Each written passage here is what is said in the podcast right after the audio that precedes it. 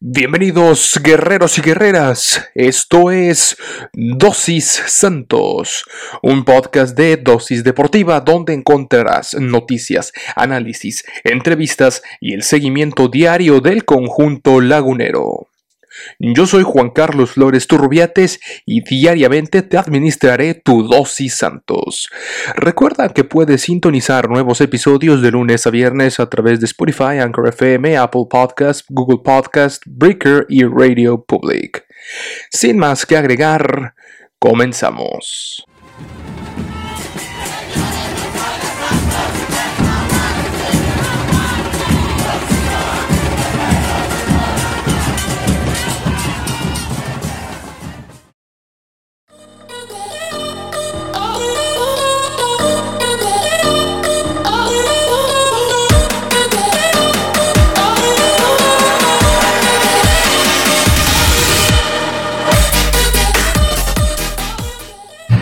Damas y caballeros, niños y niñas, guerreros y guerreras, sean bienvenidos a este nuevo episodio de Dosis, Dosis, Dosis Santos, por supuesto, en donde les estaremos llevando toda la información, todo el análisis del conjunto que despierta pasiones.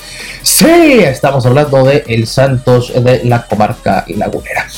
Eh, ahí les debo un episodio que será la previa el día de mañana. Esta noche estaremos muy seguramente, todavía no me lo confirma, el señor eh, Jürgen González. Em, y bueno, estaremos por supuesto hablando con él seguramente eh, para traerles el episodio el día de mañana de la previa. Rumbo al partido a disputarse en el Corregidora. Ya hablaremos de los partidos históricos. De hecho, la final que Santos Laguna eh, ganó con aquel Ronaldinho Gaúcho, por supuesto. Aquel Ronaldinho Gaúcho que llegó a la final y que ahí le sacó un susto al, portero y eh, dando espectáculo Ronaldinho Gaúcho. En fin, estaremos hablando eh, de, todo eso en, la previa, de los duelos importantes que ha habido entre estas dos escuadras, porque historia hay, historia linda e historia importante. Eh, por lo pronto, pues, eh, pues bueno, vamos a, hablar de lo que ha sido pues eh, ya, ya está confirmado, si les parece, empezamos con esta información. Ya está confirmadísima el tiempo que estará fuera el señor Fernando Gorrerán. Es información que se le oyeron por la tarde-noche. Hoy la tendremos con ustedes. Si recordarán, habíamos hablado de que esta lesión podría tomar, dependiendo, pues dependiendo la gravedad de, la, de las cosas, entre, entre cuatro y seis semanas, inclusive pudieran haber sido más. Eh, ahora sí que a la directiva le urgió, le urgía que Gorriarán se recuperara lo más rápido posible o en el menor tiempo posible y con la menor intervención posible. ¿A qué me refiero con la menor intervención? Bueno, estamos hablando evitar a toda costa una operación. Y bueno, ya sabemos que sufrió esta lesión que lo mantendrá fuera de la cancha por un tiempo. Y es que debido a la ruptura del aductor largo del lado izquierdo sufrida por el jugador uruguayo, la institución lagunera consultó a especialistas dentro y fuera del país. También lo, hablamos. Se atendió finalmente en Estados Unidos. ¿Y qué es lo que dijo el comunicado del el área de Ciencias Aplicadas al Deporte del Club Santo Laguna, bueno, menciona que con base en el análisis del área de Ciencias Aplicadas al Deporte del club y los especialistas comentados, se determinó un tratamiento no invasivo ojo, esta es la clave, un tratamiento no invasivo que contempla inyección de plaquetas ricas en plasma, el cual mejora el proceso de recuperación del deportista, así señala el comunicado. Entonces lo están tratando con inyecciones de plaquetas ricas en plasma para regenerar el tejido dañado. De acuerdo con información proporcionada por el club, el jugador muestra una evolución satisfactoria, lo cual podría tenerlo de regreso en un lapso de cuatro semanas a disposición del cuerpo técnico del equipo eh, lagunero. Por su parte, el jugador ha estado muy presente en redes sociales, compartiendo fotografías en donde se le puede ver descansando, relajándose a la espera de su regreso a la cancha, en sandalias cómodo el muchacho, eh, en chorcitos trucutru, por supuesto, como buen eh, sudamericano, como buen hombre del cono sur, disfrutando de un sabroso mate, que eh, un mate caliente, que en estas épocas, con estos calores aquí en la ciudad de Monterrey, por lo menos supongo que, la comarca debe estar más o menos también igual a temperatura ya en esta época del año. Eh, rebasando los 40 grados, antoja más un tereré o un mate eh, frío. Bueno, que en realidad el mate frío, su nombre eh, cuando se toma frío es tereré. más, del, más, del, más del Paraguay, el tereré, pero bueno, en toda esa zona. Relajado el muchacho, disfrutándola, se ve en buen estado físico. Esperemos que regrese muy pronto porque lo vamos a ocupar en la liguilla. Se va a ocupar de los servicios de Fernando Gorrerán, el charrúa seleccionado desde acá, insisto, les sigo mandando buena vibra. Y bien, también uno de los hombres que habló esta semana en conferencia de prensa fue Jesús Sijara. Y es que al contar con infinidad de ausencias debido a varias lesiones en la actual campaña, no pasan de forma inadvertidas para el experimentado sinaloense Jesús Sijara, quien pretende no soltar la titularidad en la lateral por derecha. Hemos tenido demasiadas bajas de jugadores importantes para el equipo, pero el plantel es muy vasto y al que le toque jugar lo hará de la mejor manera, señaló el jugador veterano de 31 años. Ojo de los pocos veteranos que tiene el equipo y le ha tocado jugar eh, y hacerse de la titularidad a estas alturas del partido. Parece un hombre experimentado, insisto que ha hecho las cosas bien y pues tiene que aprovechar las oportunidades. Agregó que con dedicación y con la idea de Guillermo Almada saldrán bien las cosas. Fue claro al advertir que en puerta tienen cuatro partidos importantes por delante, por lo que el siguiente en la corregidora será un partido complicado y difícil pero lo encararán con la debida confianza para traerse los tres puntos de regreso. Se viene un partido difícil, Querétaro está plagado de buenos jugadores, debemos estar atentos, vamos a tratar de proponer el partido y sacar la victoria. Así lo expresó de manera virtual desde la sala de prensa Miguel Ángel Ruelas eh, Talamantes del territorio Santos Modelo. Y Sejara comentó que la ausencia de Gorriarán es importante en el esquema, ya que el mediocampista uruguayo les brinda el equilibrio y ante las chivas rayadas les hizo falta, pero tenemos compañeros que lo pueden suplir y quien lo haga lo hará bien. Recordó que ante el rebaño sagrado el pasado domingo en Guadalajara se hizo un buen primer tiempo. Estamos conscientes de eso, pero el segundo tiempo nos costó. Se nos vino el equipo encima, pero es normal, estaban en su casa y en desventaja. Todavía sin tener el partido interescuadras donde se vislumbra el posible cuadro titular, no ha recibido alguna indicación extraordinaria en lo personal, ya que la única idea que se trabaja hasta el momento es proponer el partido para conseguir los tres puntos. En el presente torneo Guardianes 2021 ha sido habilitado el señor Isijara como lateral derecho, aunque no es su posición natural. Isijara confía en afianzarse en ese puesto de cara a la recta final de la campaña regular. Ya lo había hecho en otros equipos, apuntó quien además argumentó, me siento cómodo llegando de atrás hacia adelante, pero siempre atento a las coberturas y a lo que piden. Con la salida de José Carlos Van Ranking del club, así como la lesión del juvenil Jonathan el H. Díaz, Almada ha probado varios elementos en dicha posición, pero nadie ha podido tener regularidad. El Charalo Rantia también ha jugado, eh, así como Ismael Gobea, que el domingo anterior de manera repentina, pero ante el rebaño sagrado se resintió del talón de Aquiles, por lo que fue descartado. Vamos a ver cómo le va Ismael Gobea. Esperemos que se recupere porque, híjole, está difícil en la recta final. Más que los partidos que le toque al Santos Laguna eh, disputar, me parece que su peor enemigo van a ser, insisto, las eh, lesiones, ¿eh? sin duda alguna. Créanme. 496 minutos lleva Isijar en el torneo, en nueve encuentros, de los cuales seis fueron en calidad de titular, los numeritos de Jesús Isijara. Y vamos a hablar, si les parece, de más numeritos, por supuesto, como de que no. Pero antes, sí señores, vamos a revisar toda la trayectoria de Jesús Isijara, de dónde viene, a dónde va, eh, de dónde salió este señor, como sabemos, José Jesús Antonio Isijara Rodríguez, el oriundo de Nabolato, Sinaloa, nació el 26 de septiembre de 1989, es un futbolista mexicano, juega como mediocampista ofensivo y pues sabemos que es orgullo lagunero en estos momentos. Eh, se formó en las fuerzas básicas de los eh, Rayos del Necaxa. Se unió en el 2007 jugando con los equipos de segunda y tercera división profesional, jugando en su filial el Necaxa Rayos. Eh, incluso integró el primer equipo de los Rayos en la clausura 2009, pero no logró debutar en primera división.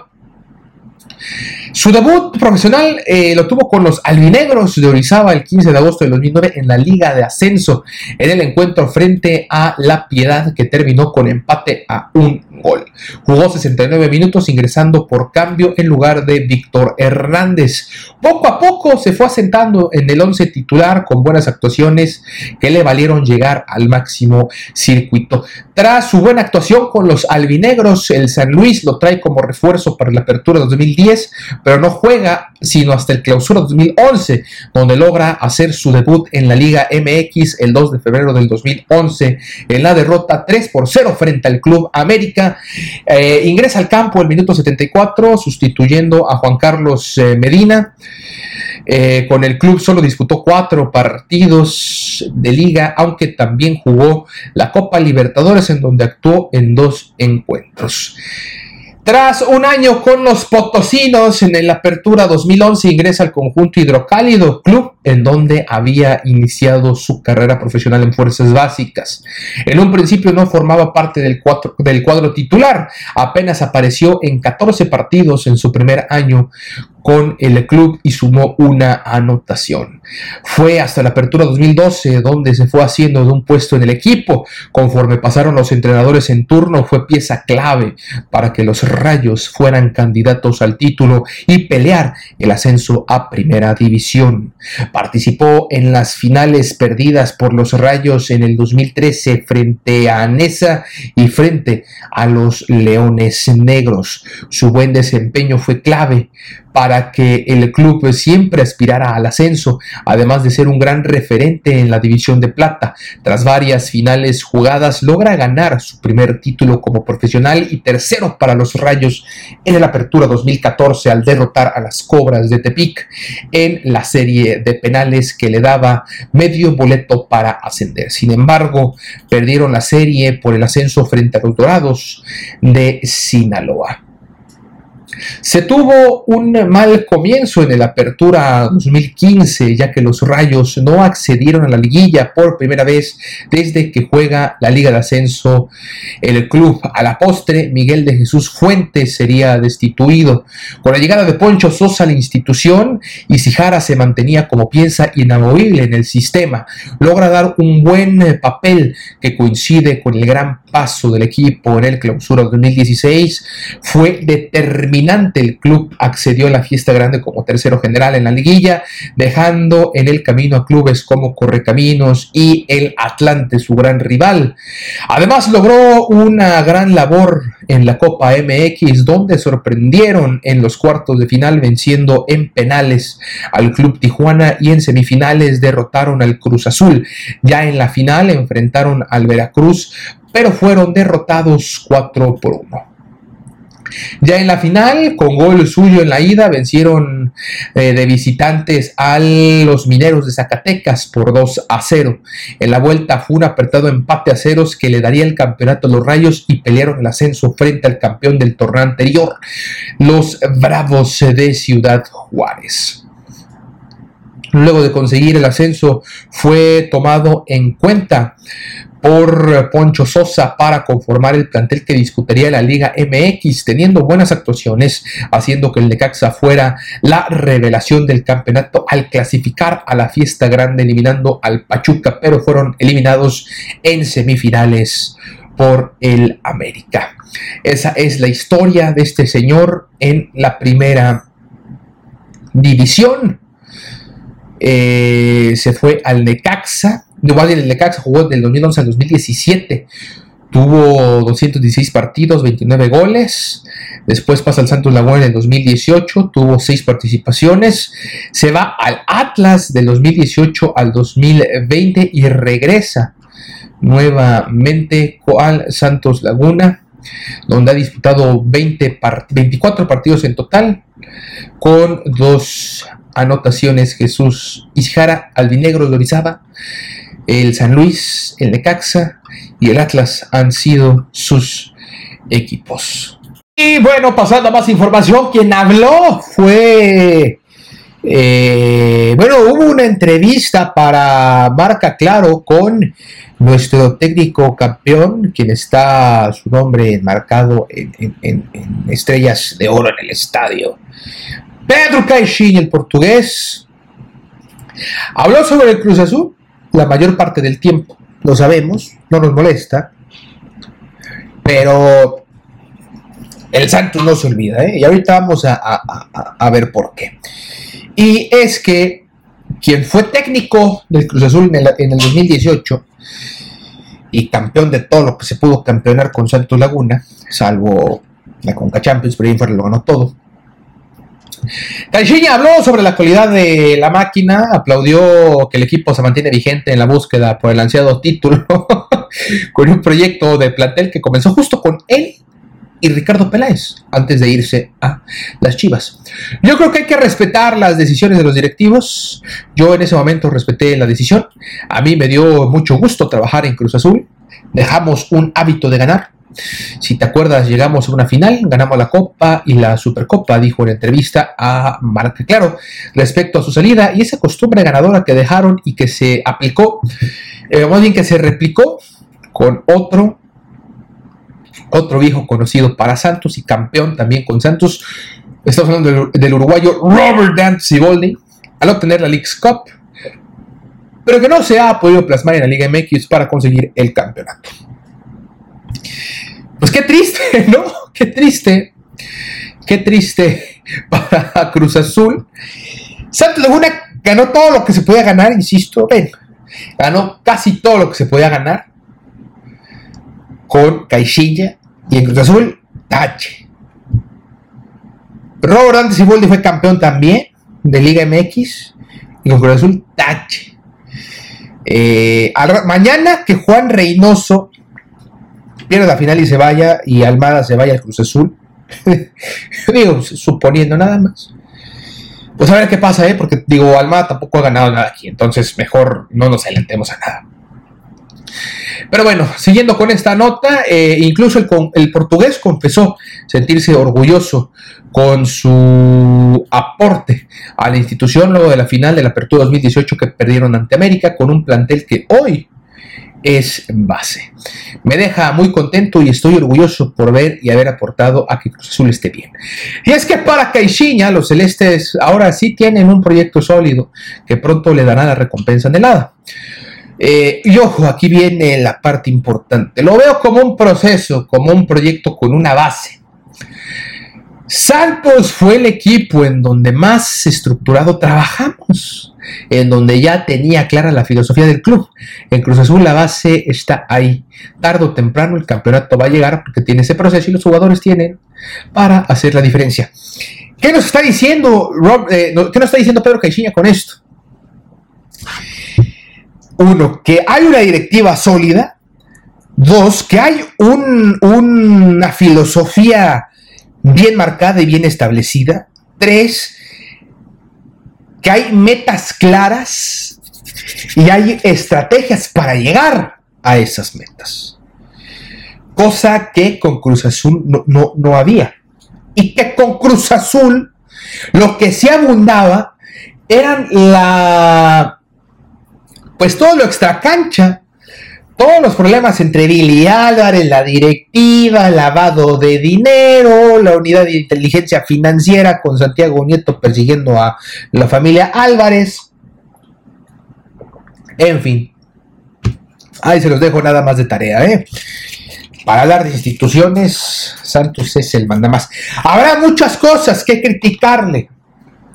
Sí, me parece que el, grupo que domina Gorriarán en la Federación Mexicana y en la Liga BBVA, que son, grupos de poder, no me gusta. Honestamente se me hace incluso medio amañada la cosa, mafiosona la situación.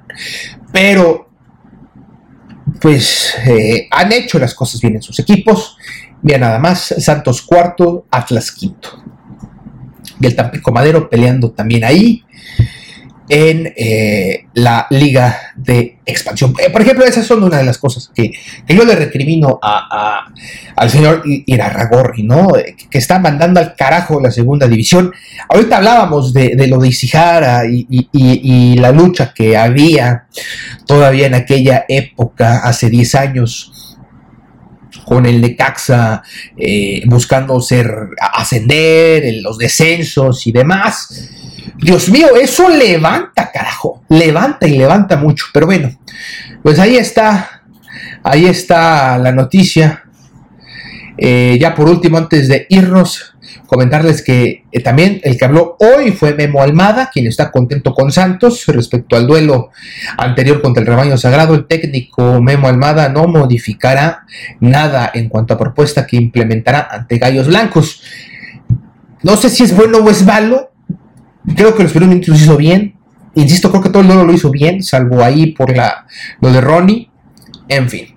Y es que el estratega albiverde fue enérgico de manera virtual en la conferencia desde el territorio Santos Modelo cuando se le cuestionó acerca del segundo tiempo en la Perla Tapatía, donde fueron igualados uno por uno por las Chivas. Cambiar nada, mejorar sí, el estilo lo seguimos manteniendo, intentando, señaló al mismo tiempo de recalcar que el equipo de enfrente también juega, donde debieron tener la pelota con más protagonismo. Reveló que ya junto a los jugadores han analizado bien lo sucedido en el último partido, teniendo el tiempo suficiente para platicar y poder mejorar todo lo que no hicieron bien, de algunas distracciones que también cometieron, como las transiciones ofensivas rápidas. Pero el Charroa insistió, estamos por el buen camino, hay que mejorar en algunas circunstancias, sobre todo llevar un volumen de juego para tener más posibilidades y no equivocarnos tanto, que fue lo que nos pasó sobre todo en el segundo tiempo, así los errores terribles. Almada no ocultó su descontento del rendimiento que tuvieron sus pupilos. No me gustó el partido que hicimos. Pudimos haber jugado mucho mejor con la pelota Chivas. No es mal equipo porque tiene muchos jugadores de buena calidad, sobre todo en la línea ofensiva, pero nos faltó atrevimiento y soltura. Lo pudimos haber hecho mucho mejor de lo que lo hicimos. Son cinco victorias que han obtenido los guerreros en sus más recientes 10 visitas a la corregidora. Ojo, eh, buen dato. Manifestó Almada que se equivocaron mucho con varias imprecisiones y que la forma de decisiones en toda la cancha sin tener la, elección correcta porque prácticamente se enfrentaron a buenos delanteros que son rápidos. Del duelo en el Akron ahondó, no es que nos hubiéramos metido atrás y a cuidar el gol, simplemente tomamos malas decisiones se está trabajando, a veces los jugadores no son máquinas y hay un rival que también enfrente juega, asegurando que no podrán explotar todo su potencial por la gran calidad de elementos lesionados. No lo vamos a poder tener porque no vamos a tener jugadores a disposición nuestra, pero estamos, pero, estamos lejos por su juventud y por el crecimiento que debemos de tener en lo colectivo. Al informar además que el Huevo Lozano y Elise Rivas regresarán hasta la próxima campaña. De la rehabilitación puntualizó, venían muy bien los dos y no nos vamos a querer apresurar. De los demás tenemos esperanzas de que puedan estar a la orden y que nos puedan eh, potenciar la posición en la cancha, sobre todo con los resultados para la recta final, en lo que espera un buen cierre. Por otra parte, respaldó al Mudo Aguirre y a Ignacio Geraldino, a quienes les tocó ingresar en un momento muy bravo del partido contra Chivas, con el rival cercándolos y no dejándolos salir con la pelota controlada. Todos somos personas públicas y la gente puede decir lo que quiera. Yo lo que digo es que ambos se matan por el equipo, jueguen o no, suman mucho. Estamos completamente seguros de que van a dar muchas alegrías. Comentó, importante esta declaración, señores. El respaldo y la unidad que hay en este equipo es impresionante. Yo tampoco, ¿eh? Digo, están pasando por un momento difícil el Mudo Aguirre y Ignacio Geraldino, quien ha perdido la titularidad, quien no ha demostrado bien las cosas, pero tampoco es para reventarlos. Creo que hay que apoyar en estos momentos y sí hay que exigirles, pero, pero todo es en la medida de, lo posible, caramba. Ojalá que lo pueda entender, sobre todo Geraldino. A lo mejor el mudo es, una cuestión un poquito más mental, pero Geraldino a lo mejor pueda entender lo que este es de sus últimos trenes para demostrar eh, por qué llegó al fútbol mexicano, eh, y que no es nada fácil. No es nada fácil. Eh, Enfatizó que tanto el oriundo de San Pedro de las Colonias como el chileno son todavía jóvenes. Para él lo que lo deja más conforme es la entrega en entrenamientos y juegos, por lo que nadie puede dudar de ellos ni poner en tela de juicio la disposición que tienen. Y para que lo diga eso Almada, carajo, es por algo. El uruguayo quiere sumar de a tres en el siguiente partido que es de visita. Con el balón uno trata de darle intensidad para marcar una diferencia, que de hecho la hemos gastado muchísimo en ciertos momentos. También aseveró que eh, la parte más importante es que han realizado un buen eh, campeonato, pero lo han logrado todavía, por lo que, pero no, no, no lo han logrado todavía, más bien tener el campeonato, por lo que necesitan ganar en la corregidora y así poder confirmar todo lo bueno que han hecho. Querétaro es un equipo peligroso y los mejores partidos que han hecho fue ante San, ante San Luis. Jugaron muy bien, tienen un plantel amplio muy bueno, lo que seguramente nosotros vamos a tener que reforzarnos al máximo para ganar el partido. En definitiva, es lo que tenemos que ir a buscar. Durante la tarde del jueves, Santo Laguna dio a conocer mediante un boletín de prensa la actualidad del lesionado volante uruguayo Nando Gorrerán, quien reaparecerá hasta dentro de un mes en las canchas, cosa que aquí ya lo platicamos. Eh, duras palabras, eh, motivando a sus jugadores, eh. Más que una conferencia de prensa, fue un speech motivacional público para apoyar al Mudo Aguirre, para apoyar a Geraldino, para darles ánimo, para mejorar lo mental. Ojalá les vaya bien. Mañana la previa con Jürgen González, señores, espérenla. El partido contra los Gallos Blancos, hablaremos de la final con Ronaldinho Gaucho y compañía. Por lo pronto yo les digo gracias. Mi nombre es Juan Carlos Flores, arroba Juan Carlos-FLT. Recuerden Instagram, arroba santos Yo les digo muchas gracias, guerreros y guerreras. Modo guerrero activado. Adiós.